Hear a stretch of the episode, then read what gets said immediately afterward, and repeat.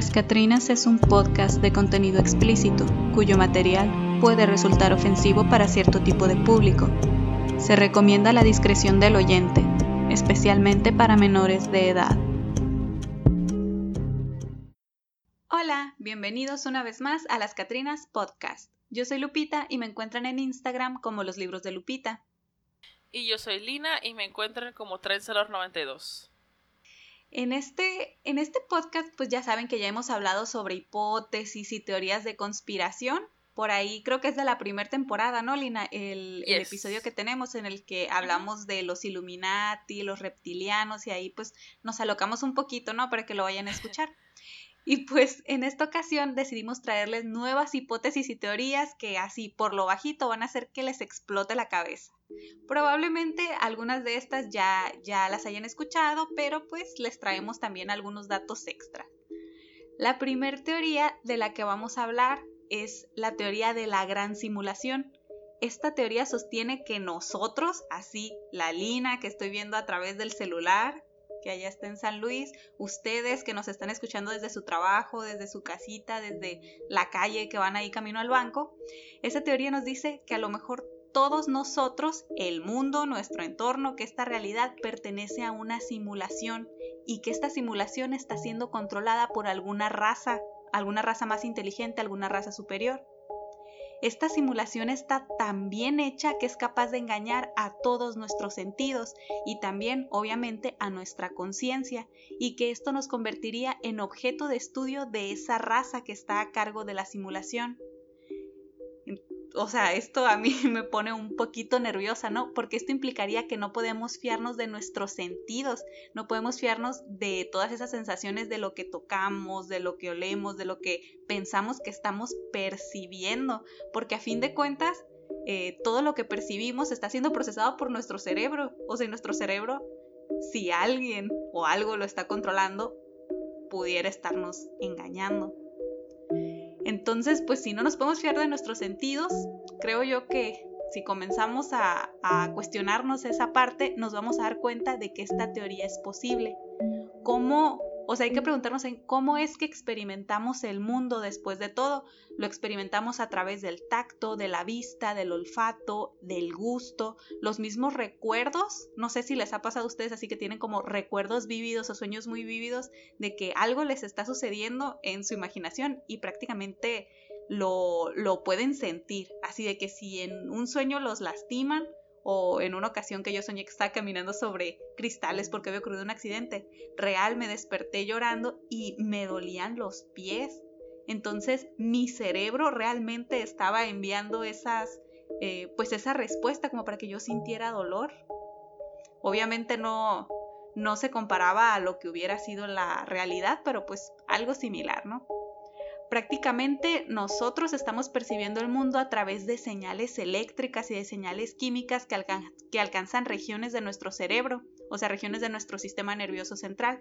Se procesan, este sistema elabora una respuesta que nosotros vamos a, eh, a ejecutar como movimiento, lo vamos a percibir como placer e incluso como emociones. Entonces, no es tan descabellado pensar que mucho de lo que nosotros creemos que estamos experimentando pudiera estar nada más en nuestra cabeza. Y no estoy hablando de paranoia, aunque también pudiera entrar por aquí, ¿no? De todas las teorías de conspiración, esta es probablemente la más existencialista, o sea, de todas las que hemos platicado. Cuando pienso en ella, sí me puedo pasar horas mirando al techo, cuestionando si yo soy un personaje ficticio en esta simulación llamada vida, porque obviamente no todos somos medio ególatras y decimos, no, pues es que si estamos en una simulación, de seguro yo soy la persona real y todos los demás son los personajes ficticios. Pero probablemente, o sea, obviamente no, todos vamos a pensar lo mismo.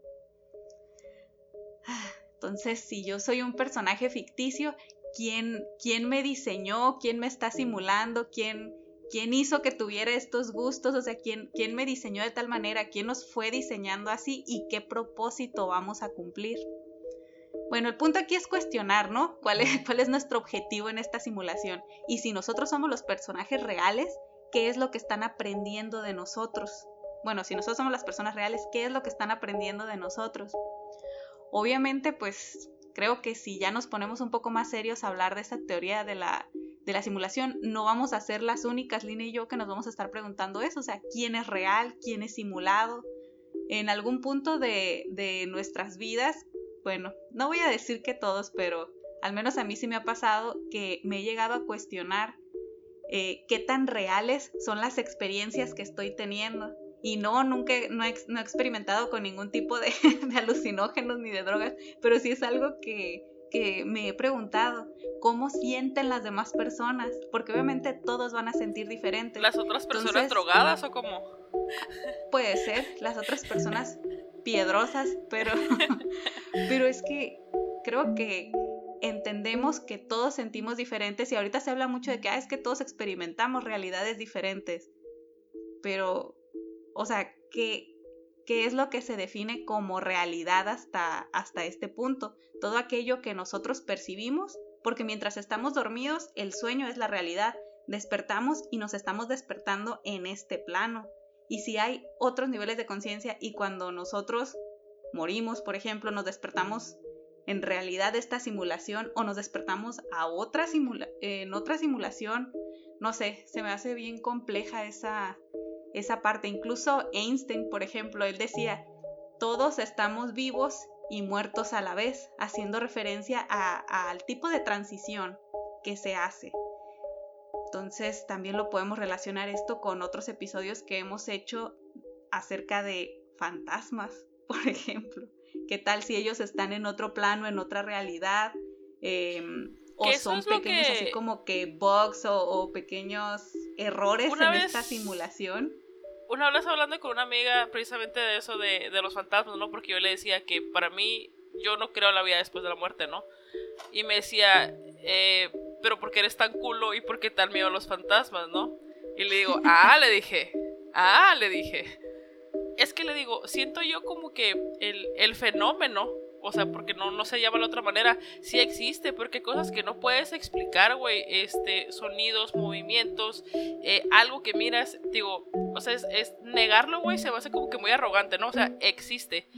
¿Qué es? Ahí es donde ya pues entramos en conflicto, ¿no? A lo mejor algún creyente o religioso te va a decir, bueno, es que son las almas que andan deambulando, este, que se quedaron en el limbo, whatever.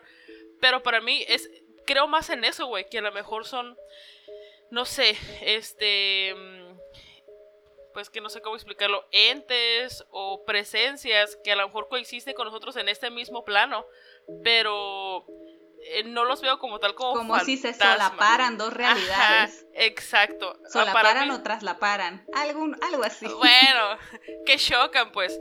A mí eso se me hace más sentido no pero pues te digo, de que existe, existe, ¿no? ¿Qué es? Pues ahí ya cada quien de acuerdo a sus creencias, pues es lo que le va a dar ahí el, la explicación, ¿verdad?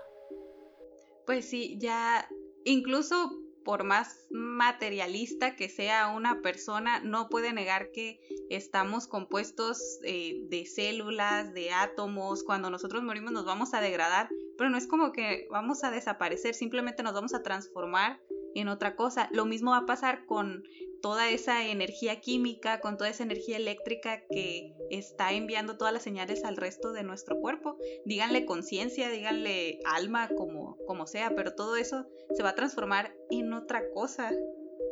Entonces también lo podemos ver de esa manera. Y pues regresando a esto de la teoría de la simulación, y ya que obviamente sabemos que no somos las únicas personas que nos ponemos a pensar en existirán otros planos, otras realidades, etcétera, pues también hay, em, hay científicos, hay un montón de filósofos, o sea, no es algo tan nuevo esto que, que se está planteando con la teoría de la simulación. Todo esto ya lo habían planteado filósofos griegos hace miles de años. A lo mejor no le dijeron es la teoría de la gran simulación, pero planteaban eh, las bases para todo esto. Después los filósofos naturales también lo hicieron hace cientos de años. De hecho, Descartes eh, se cuestionaba si todos estos errores o esto que, esto, ¿cómo decirlo? todas las dudas que tenía acerca de las percepciones de la realidad. Él pensaba que, eran cuestiones demoníacas, pero a fin de cuentas él, a él también le parecía raro nuestro entorno, o sea, la forma en la que estaba diseñado, la forma en la que eh, pues en la que se transformaban las cosas. También los científicos actuales siguen, sea, hasta la fecha con la misma incógnita. Por ejemplo, todo esto de la gran simulación se reavivó mucho en 2003 cuando el filósofo Nick Bostrom externó su razonamiento sobre este tema, concluyendo que es muy probable que estemos viviendo en una simulación de computadora creada por una civilización más avanzada. Lo que lo llevó a pensar esto fue que diversos grupos de investigadores planteaban que llegado el momento, o sea, cuando nosotros contáramos con la tecnología apropiada, sería importante realizar simulaciones para encontrar respuestas a conflictos de cualquier tipo. Dígase conflictos bélicos, el cambio climático o cualquier otra problemática social. Todo esto de las simulaciones con el objetivo de conocer cuál es el resultado más, más probable de acuerdo con las decisiones que se tomaran en cada simulación. Para que esto fuera posible, sería necesario contar con una muestra representativa de la población y someterla a una serie de condiciones necesarias para que se desarrollara el conflicto. Y pues si lo pensamos bien, esto no, no es muy diferente de los experimentos que se realizan actualmente, ya sea para probar algún fármaco o para, no sé, analizar patrones de conducta. Se somete a una población, dígase población humana o alguna especie animal, a algún estímulo que se desea probar se controlan todas las variables que sean necesarias, todas las variables posibles para que no interfieran o no confundan el resultado final y pues boom, ya tienen datos para analizar. Estos grupos de científicos estaban de acuerdo en los beneficios de realizar estas simulaciones para encontrar las mejores soluciones. Esto llevó a Bostrom a pensar en la posibilidad de que nosotros mismos seamos parte de una simulación de nuestros predecesores o sea, una civilización con la suficiente tecnología como para poder simular nuestra realidad y a nosotros mismos. Todo esto con el objetivo de estudiar nuestras respuestas a cualquiera de los estímulos que a ellos se les hayan ocurrido. Pero pues obviamente no todos los científicos compraron este razonamiento, ya que algunos argumentaban que se necesitaban computadoras demasiado grandes y tecnologías con, con las que ni siquiera se podía soñar en ese momento que pues estamos hablando del 2003. Sin embargo, pues si nosotros somos personas simuladas, no tendríamos por qué conocer la tecnología que esa supuesta civilización eh, más avanzada tendría para simularnos. Aquí es así como que si de verdad nosotros somos personajes programados y de verdad están simulando toda nuestra realidad, el programador, ah, imagino yo, Eh, debería, tener la capacidad como de poner cierto tipo de límites o candados, así de que, ok, em, al momento en el que desbloqueen este avance, no sé, se los va a cargar ya la chingada o van a desbloquear esta parte porque ya no, ya no les sirve al experimento. Entonces, quizás las limitaciones tecnológicas, limitaciones de conocimiento que nosotros tenemos ahorita, también son parte de la programación, o sea, también están simuladas. Pero también está interesante pensar de que, bueno, si somos parte de un experimento, si está como que tricky el que nos den esa libertad o esa falsa ilusión de libre albedrío o de pensar de que, bueno, y si estamos en una simulación, pero que no pase de ahí, pues simplemente es como que, que lo pensemos, que nos volvamos locos un ratito, pero no tengamos pruebas y simplemente nos topamos con pared, pues. Si es así, es que a lo mejor eso es lo que se desea probar, o sea, cómo, cómo reaccionamos o cómo afrontamos a ese, ese reto. Que, ajá, qué maquiavélico es, es la palabra. Y pues, si esto fuera cierto, es altamente probable que nuestro mundo no sea el único simulado. Podría haber cientos o miles en los que las decisiones importantes que se han tomado han cambiado de forma drástica el entorno, como pudieran ser los modelos económicos y las estructuras sociales. Y si lo reflexionan, tiene sentido. O sea, la forma en la que se conocen las costumbres de civilizaciones antiguas o los estudios que, se llevan a cabo para saber qué los llevó a la extinción o aniquilarse entre dos, entre dos tribus, por ejemplo, son puras interpretaciones que hacen los antropólogos e historiadores a partir de los vestigios encontrados. Entonces ellos mismos reconocen que si tuvieran la tecnología, adecuada, e, ellos harían simulaciones, o sea, con todos los datos con los que cuentan, para conocer lo más aproximado que sea posible la realidad de qué fue lo que sucedió. Entonces, a lo mejor eso que dicen de que, ah, es que los aliens nos sembraron aquí y andan viniendo a ver qué onda con su ganado humano, ¿no? Entonces, a lo mejor no está tan alejado de la realidad. Nosotras creemos que hay que darle eh, pues un poquito más a la cabeza, como en esa película preciosa de inteligencia artificial, cuando a nosotros, bueno, super spoiler, si no, si no la han visto, que la neta si no la han visto es como que han vivido abajo de una piedra o, están muy jóvenes, puede ser, ¿no? Si no la han visto, véanla, ¿no? Entonces sáltense de mi spoiler.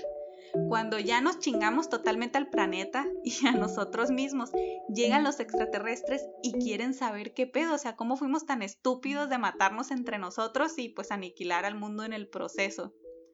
Lo, lo mejor que podrían hacer ellos en ese momento es recurrir a una simulación o sea, con todos los datos que tienen, con los vestigios que han encontrado de nosotros y pues prácticamente eso sería, esa sería la decisión que tomarían ellos. No importa si creen o no creen en esta teoría, lo importante aquí es que sí hay científicos que quieren saber qué pedo. En 2012, un grupo de físicos de la Universidad de Washington propuso un experimento en apariencia bastante sencillo se, sabe, o bueno, ellos saben, que las simulaciones por computadoras que hacen sobre el cosmos producen anomalías en los rayos cósmicos, que al menos para ellos son anomalías fáciles de detectar. Entonces, lo que ellos proponían era que estuviéramos monitoreando los rayos cósmicos para saber si se detectaban anomalías comparables a las observadas como fallas en las simulaciones. Eso pudiera arrojarnos una respuesta, pues, a lo mejor no tan concluyente porque pudiera, pudiera ser un fenómeno con otra causa, pero querría decir que tal vez estamos yendo en la dirección correcta. Esto es el equivalente a lo que nosotros en lenguaje coloquial decimos, eh, pues de que estaríamos viendo un error en la Mandela, güey. Que a lo mejor para nosotros es, es ver que, ajá, es ver que sale un gato negro dos veces por la misma puerta o cosas así, o cuando te encuentras a una persona que es exactamente idéntica a otra persona que acabas de pasar, o dos personas que están vestidas exactamente iguales, o los de vus, todos esos que nosotros decimos, ah, son errores en la Matrix, probablemente sí sean errores en la Matrix. Y también los efectos, de hecho, con parte de eso de los efectos Mandela es con lo que buscan justificar un poco o tratar de utilizarlo como evidencia evidencia acerca de esta teoría de la simulación, de que en algún punto se traslaparon dos simulaciones o dos realidades. Porque todos tenemos versiones diferentes de un hecho histórico, ¿no? O a lo mejor estamos bien mensos. que esa también, no hay que descartarla, no hay que descartarla. De hecho, no sé. Mira, esa siempre es una posibilidad. Ahorita me acordé de que en Netflix hay una serie que se llama eh, le ponen explained, como que es The Mind Explained, eh, Money Explained. Y hay uno, uno, que habla precisamente de la mente y, y hablan cómo nuestros recuerdos son tan pinche volátiles y poco confiables. Y daban un chingo de ejemplos, ¿no? Este, por ejemplo, uno de, las Torres Gemelas, que había una Jaina que aseguraba que lo había visto de tal manera que ella estaba como que sentada en el, el aura de alguna forma. Y resultó que, pues nada que ver, o sea, que ella, que, ella ni siquiera estaba como que. Eh, de tal manera que pudiera ver como que el cagadero, pero que en su mente ella decía que lo, recordaba muy vívido, pues, y es como que, pues no, güey, es que no hubo manera, ¿no? Entonces, este, obviamente daban este, términos más técnicos, pero básicamente decían que, pues, nuestra mente y nuestro recuerdo y memoria no vale verga, ¿no? Y yo así como Creo que está comprobadísimo que somos capaces de editar nuestros recuerdos.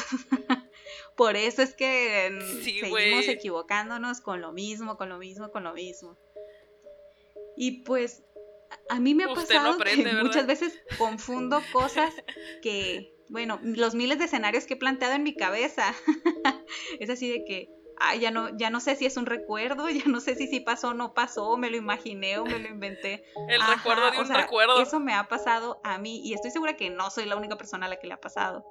Igual cuando se están contando siempre anécdotas, las personas tienden a editar sus recuerdos, entonces la cuentan y si está otra persona ahí es de, güey, no pasó así, claro que sí, yo me acuerdo que no sé qué, no, yo recuerdo otra cosa, pero pues siempre recordamos a nuestra experiencia, a cómo nosotros lo percibimos. ¿O conveniencia? Ah. También. pienso, pienso que está interesante todo esto de la teoría de la simulación también por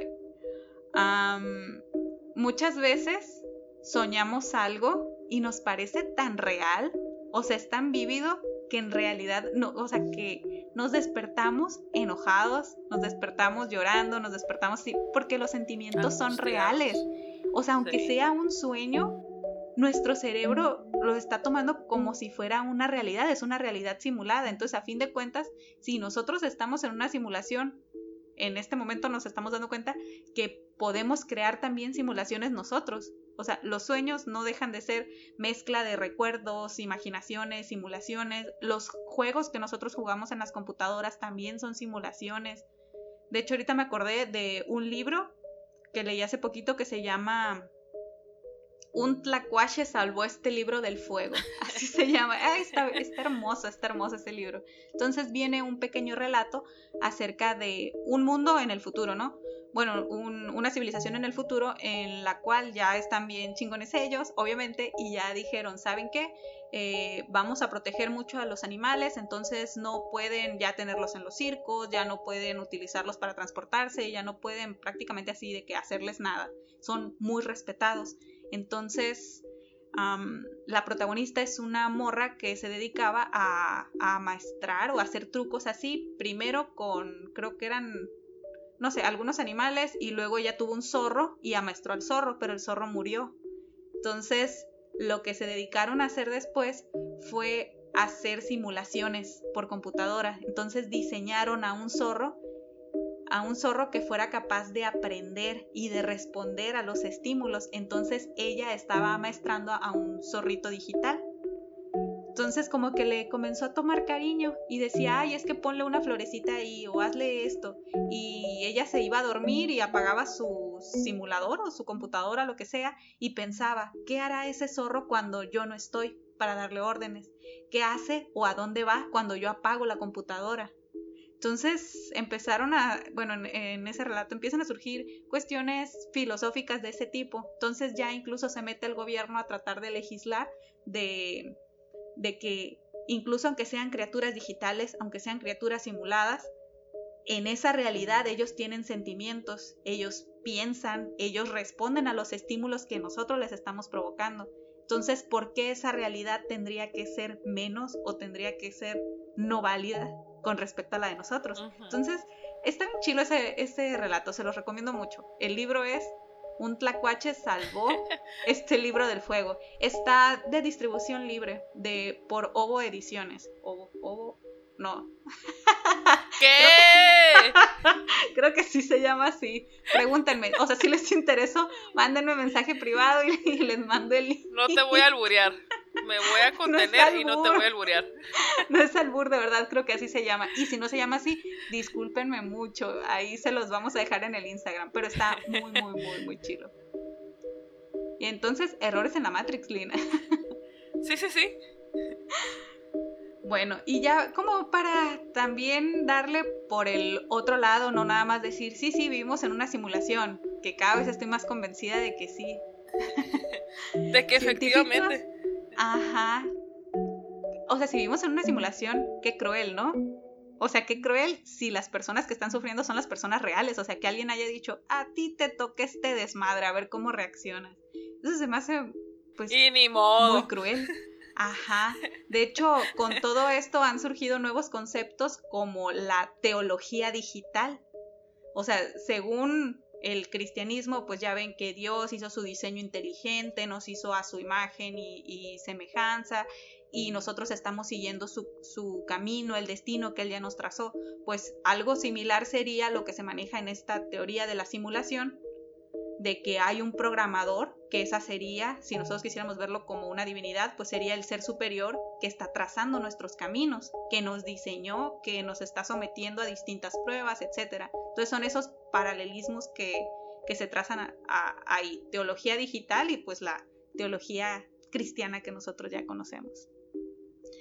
Y pues ahora para darle a la otra parte, a la parte contraria, científicos de la Universidad de Oxford demostraron de forma teórica, teórica, que es imposible que vivamos en una simulación controladas por supercomputadoras, ya que se estima que no podría construirse un ordenador lo suficientemente potente para sostener el universo tan complejo en el que vivimos.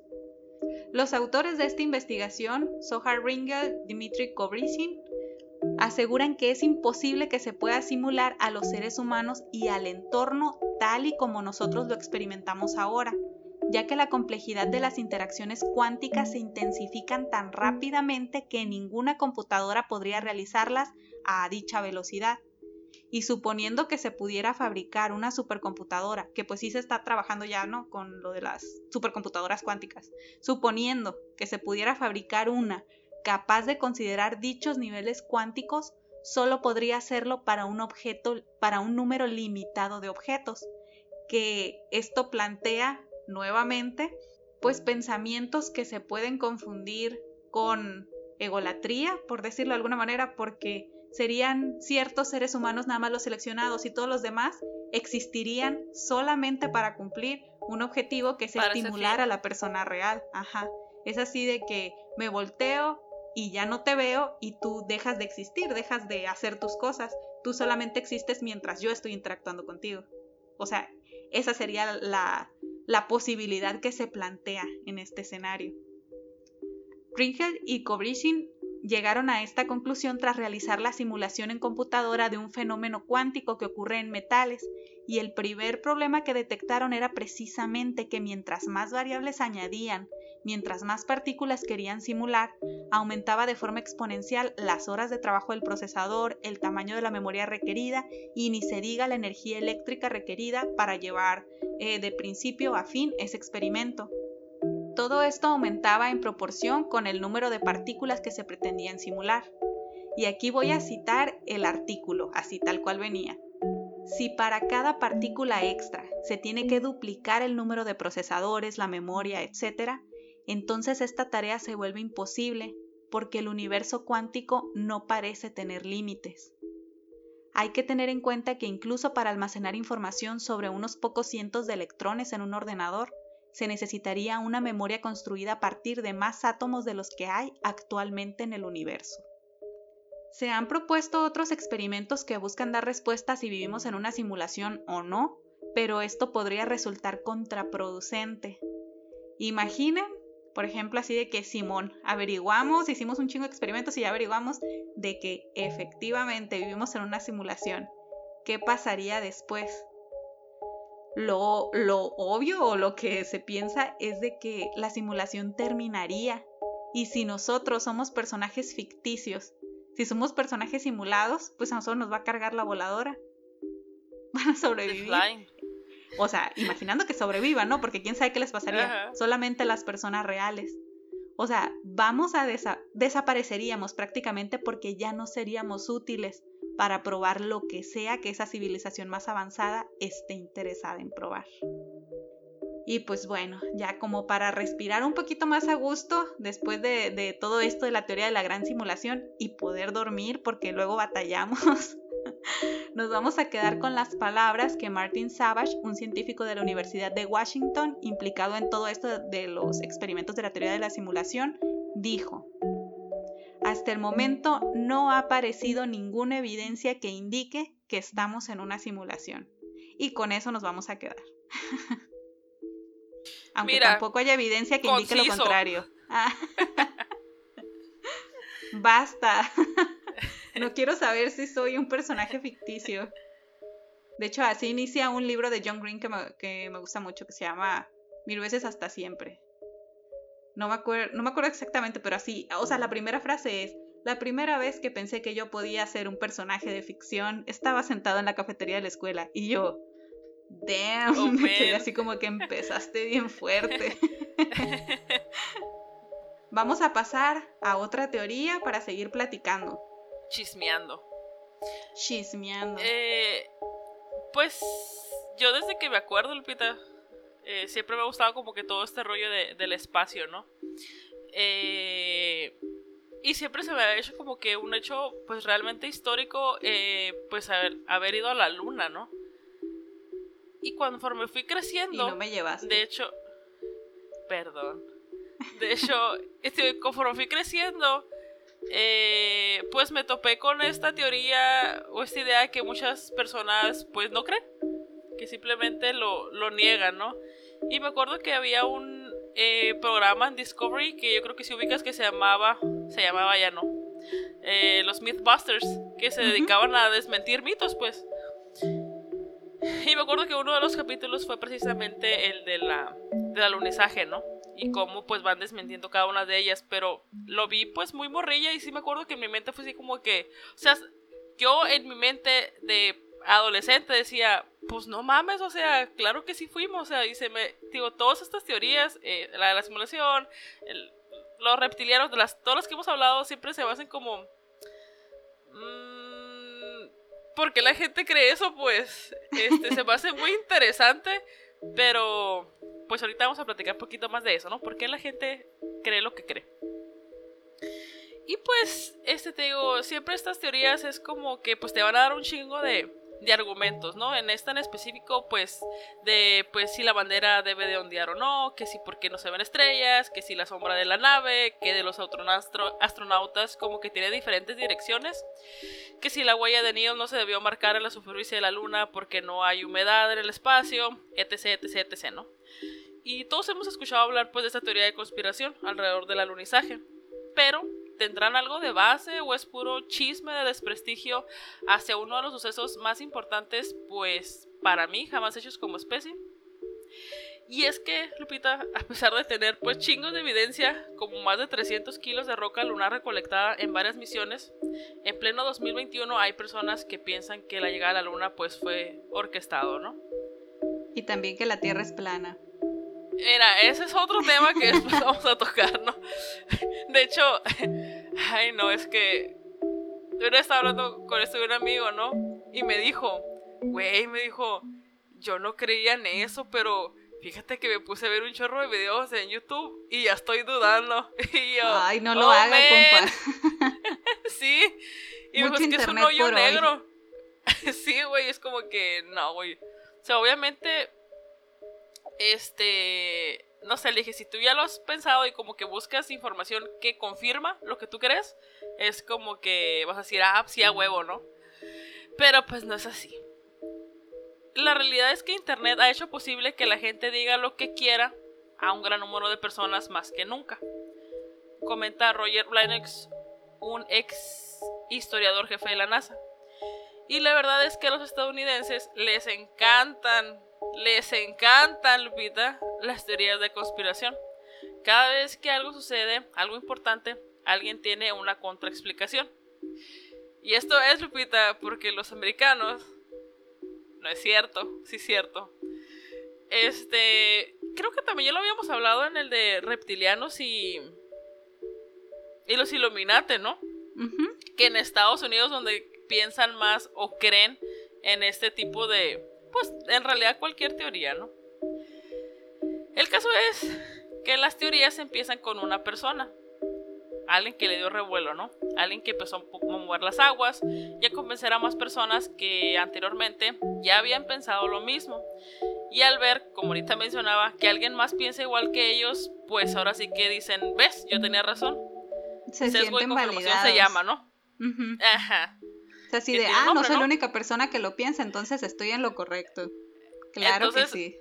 Ah, exactamente, yo tengo razón. Y pues eh, se llama sesgo de confirmación, ¿no? Esta teoría en específico del falso alunizaje comenzó con Bill Casing, un ex oficial de la Marina de los Estados Unidos, quien trabajó como redactor para uno de los fabricantes de cohetes para las misiones lunares. Y por este motivo, él contaba o decía que contaba con información suficiente para asegurar que todo había sido falso. Entre sus varios argumentos estaba que pues no se ven estrellas en las imágenes. También cuestionó la falta de un cráter debajo del módulo de aterrizaje y la forma en que caen las sombras sobre la superficie lunar. Eh, las personas que saben de lo que están hablando han perdido pues horas explicando estas anomalías que tienen que ver respectivamente con los tiempos de exposición de la cámara, la forma en que funciona el empuje en el vacío y las cualidades reflectantes del polvo lunar en cuanto a las fotografías, ¿no? Sin embargo, hasta su muerte en el 2005, este Bill sostuvo que todo fue un fraude, a pesar pues de que se le habían dado un chingo de pruebas y explicaciones y la chingada. Y pues él decía. Echando pues, espuma por la boca como el Don Cangrejo, ¿no? como Don Cangrejo enojado. favorito. y ese güey, eh, así, igual se murió, dijo, eh, no, todo fue filmado en un estudio de televisión, ¿no?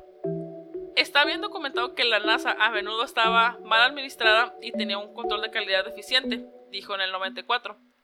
Pero a partir del 69 pudimos realizar repentinamente vuelos tripulados sobre vuelos tripulados con total éxito. Es solo contra todas las probabilidades estadísticas.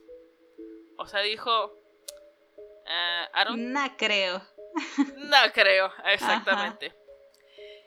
Y fíjate que en este punto en específico, Lupita, o sea, sí te deja pensando un poquito en el aspecto de que cuando los soviéticos lanzaron el Sputnik 1 en el 57, eh, el programa espacial estadounidense prácticamente era inexistente y la NASA se fundó en el 58 y pues logró lanzar a Alan Shepard al espacio en el 61.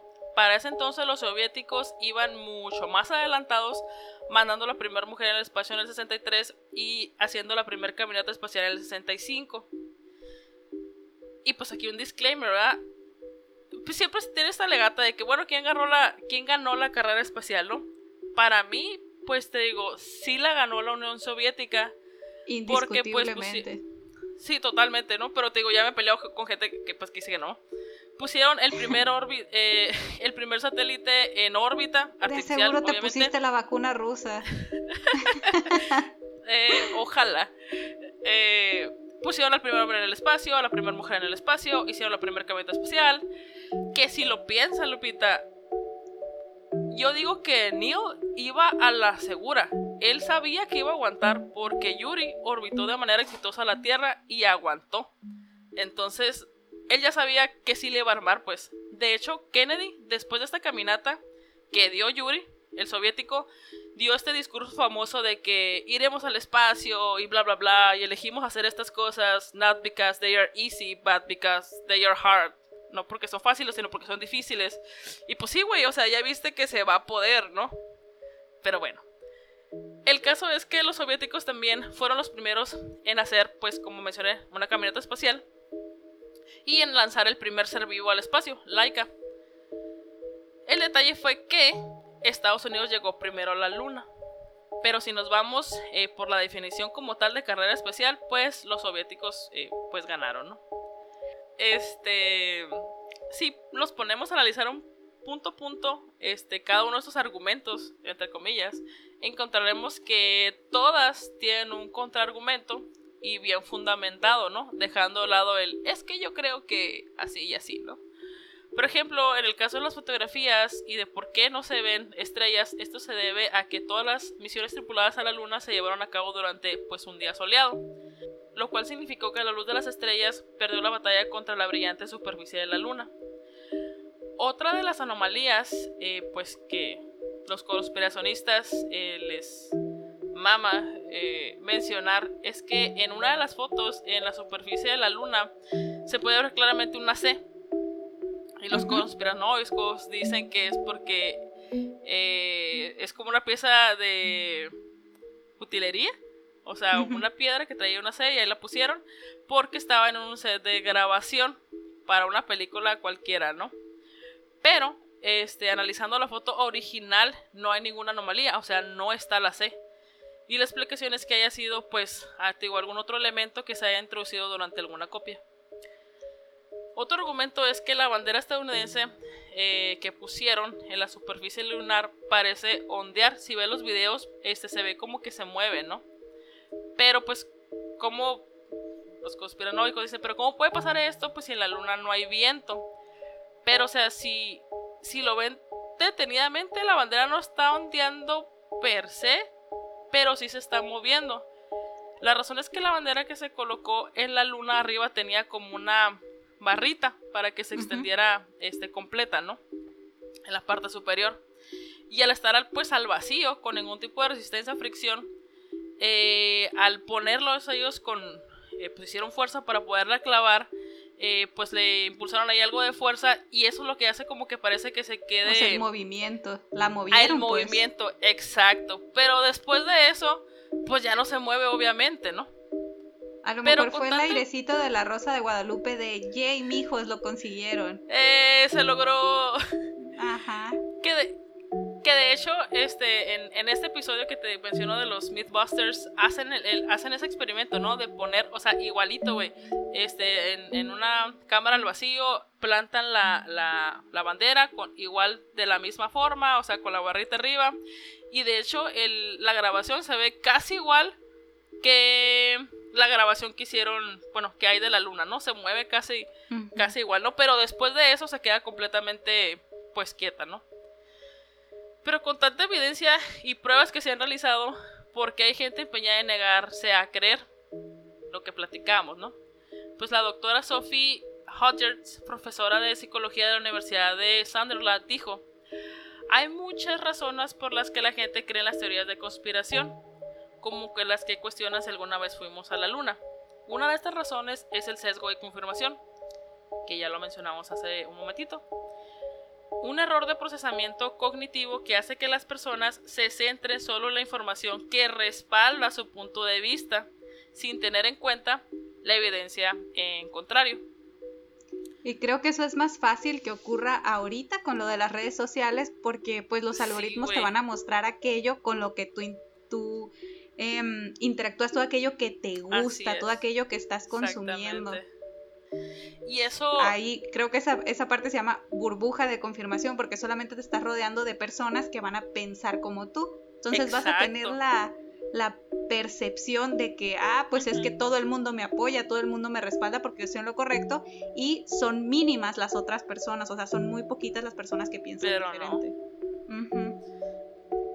Sí, precisamente esto hablaba con, con una amiga, eh, con Sacheli, de que nosotros nos damos cuenta mucho en TikTok como el algoritmo en chinga, güey. Nota como que tus intereses, tus ideologías y de eso te empieza a retacar información. Entonces, por ejemplo, una vez hablábamos de que no, pues es que qué chilo, que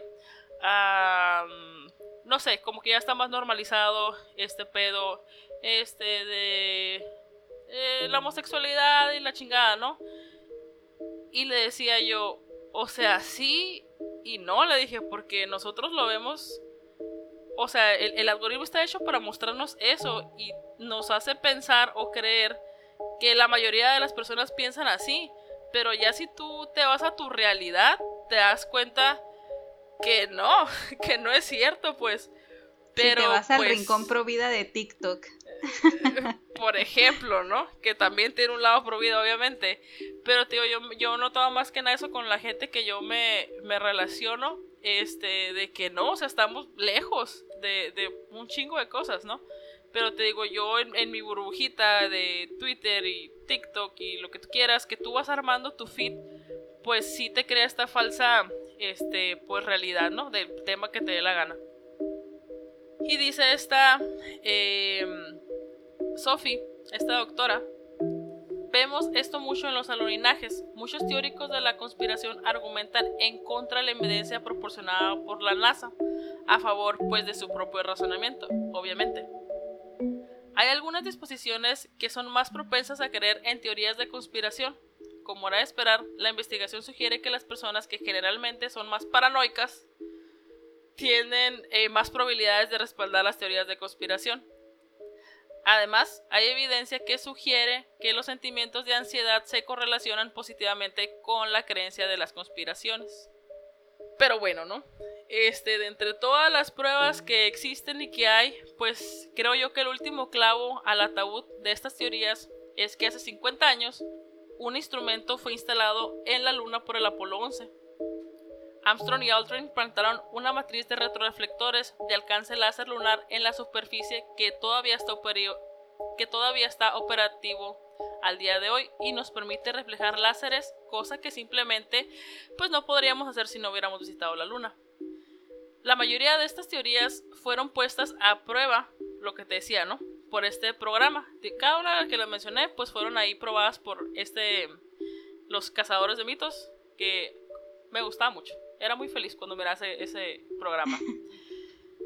Este, el caso es que uno de estos, este, que está en el programa, Savage, eh, dijo algo que me dejó pensando mucho, ¿no? Dijo que los escépticos podrían usar esas mismas pruebas para poder decir, bueno, ustedes replicaron la toma de la luna en un set y son artistas en efectos especiales. Ustedes son exactamente los tipos para los que habrían contratado la NASA para hacer este tipo de cosas en primer lugar. Y volvemos a lo mismo, ¿no? El sesgo de confirmación. Si tú estás empecinado o aferrado a creer una idea, todos tus eh, razonamientos se van a dirigir con ese fin o a esa conclusión, pues. Pero pues ahí sí, pues ni... Es como hablarle a la pared, pues. Y es pues muy frustrante, ¿no? Con todas las evidencias. Sí, o sea, y es que no está mal cuestionar y averiguar de dónde viene la información, cómo se pudo haber hecho y bla, bla, bla. Pero pues también aferrarse nomás por aferrarse, porque ya es la creencia que, que, uno tenía, pues tampoco, tampoco es lo más recomendable. Así es. Y pues en cuanto a teorías de conspiración, ya sabemos, los, o sea, los seres humanos nos encanta buscar patrones, si nos faltan pedacitos o si hay lagunas así en las historias, nosotros los rellenamos, no hay, no hay pedo, pues. Entonces, Lina, ¿qué te parece si pasamos a las recomendaciones? Bueno, yo les quiero recomendar una serie que se llama For All Mankind de Apple TV. Que pues si son fanáticos de estos temas espaciales, este es un must see. La serie trata sobre qué hubiera pasado si los soviéticos hubieran ganado la carrera espacial. Que ya les di mi opinión de esta aseveración. Pero bueno. Eh, eh, la verdad la serie a mí sí se me hizo muy buena. A veces incluso se siente pues como un documental en cuanto a todo lo relacionado como que con el espacio y la luna está todo muy bien representado. Pero pues obviamente no deja de ser una serie y pues sí tiene ahí su buena carga de ficción, que es a mí lo que me gustó pues mucho, ¿no? Creo que también eh, plantea muy bien todo este drama pues característico de la época, como la segregación racial, discriminación a los homosexuales, el tema de la Guerra Fría y demás, ¿no? Sí entré un poquito en conflicto con la serie porque es muy patriota, eh, muy americana, pues, y pues, vea, eh, no simpatizo tanto yo, pero pues, o sea, si yo estoy reconociendo que es una buena serie a pesar de, es que creo yo que sí, que sí está muy bien hecho, pues. La verdad sí me gusta mucho y pues deberían de verla. El problema es que... ¿Quién tiene Apple TV, Lupita? ¿Quién? Dime. Nadie. ¿Existe eso? Me enteré de su existencia porque iban a sacar ahí, bueno, sacaron ahí la historia de Lizzie y ya. Y yo así de, me. Sí, pues lo único malo, ¿no? Pero pues igual, ahí está esa opción. Pues yo no la he visto. Probablemente no la vaya a ver. No es cierto. no la he visto. es que no tengo, no tengo, Apple TV, o sea. Nadie tiene, Lupita, nadie tiene. Eh, exacto. O sea, deberían de ponerla en alguna otra plataforma y que ahí mismo se hagan propaganda y digan original de Apple TV y ya, con eso. Y ya. Pues que sí. Pero bueno. Se, se dan los derechos, por favor. Bueno, véndanlos. Pues yo les quiero recomendar una película que también está en Apple, no es cierto, pero no está en Netflix ni en Para que nadie la vea. Pero no es una película nueva, ya deben haberla visto, pero pues aquí se las, se las pongo para recordárselas o si hay personas muy jóvenes que nos están escuchando o que por alguna razón no habían escuchado esta película, pues va súper recomendada. La estamos platicando también Lina y yo y, y me dijo Lina que también le gustaba mucho. Eh, la película que les quiero recomendar es la de The Truman Show, en la que se nos presenta a Truman Burbank, un hombre promedio que vive en el típico pueblito en el que aparentemente no pasa nada. Sin embargo, como en absolutamente todas las historias, un par de sucesos extraños y personas fuera de lugar comienzan a levantar sospechas, o sea, en Truman, él comienza a darse cuenta de que hay algo raro en su entorno, las personas eh, se comportan de manera extraña y pues él se da cuenta que algo anormal está sucediendo. Cuando Truman descubre de qué se trata, va a comenzar a cuestionar toda su vida, sus decisiones y todo aquello que él consideraba como cierto. Ajá, su existencia. Esta es una película que a mí me traumó muchísimo cuando la vi y seguramente es la que me volvió conspiranoica y un poquito paranoica con todo esto también. Pero en el sentido más simple te despierta cuestionamientos como si existe libre albedrío. Sí, si es que existe libre albedrío, o bueno, puede existir el libre albedrío si alguien más está tirando de los hilos siempre. ¿Qué tanto es mi decisión? Libre si alguien o algo más está limitando mis opciones. Y pues sí, todos elegimos cómo reaccionar frente a alguna situación, pero hay que cuestionar cómo es que llegamos ahí y si la reacción que tenemos es condicionada o no. Porque no es lo mismo que yo tenga un abanico completo, o sea, como para tomar 10, 10 alternativas distintas, a que alguien me limite y solamente tenga 3. Entonces, ¿qué tanto, qué tanta libertad o qué tanto de libre albedrío aplica ahí?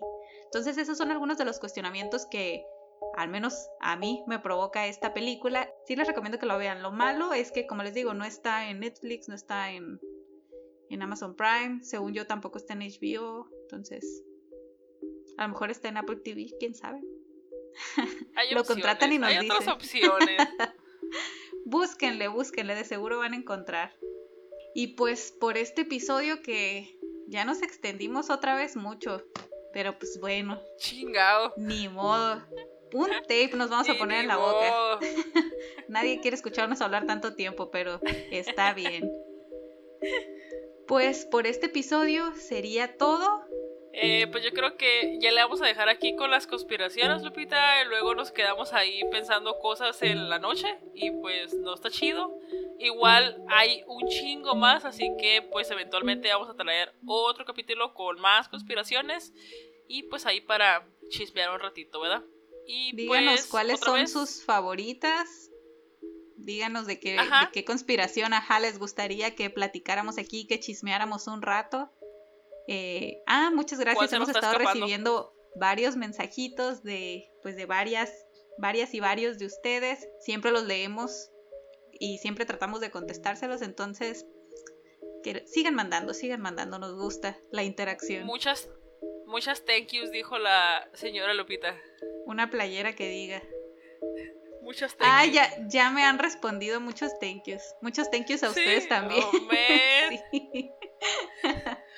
Me rehuso a usar esa palabra, Lupita. Ya la usaste en otros episodios, ya está grabado. Por tu culpa. Por mi grande culpa. Pero pues bueno, entonces aquí la vamos a dejar. Eh, recuerden eh, seguirnos en nuestras redes sociales, ahí les estaremos dejando en el Instagram las fotos y recuerden que ya tenemos página de Facebook, nos encuentran igual que en todas partes como las Catrinas Podcast. Yes, ahí también eh, denle like, estamos subiendo también los promos y los episodios. Y pues nada, muchas gracias por escucharnos otra vez y aquí vamos a andar un ratillo más. Bye bye. Bye.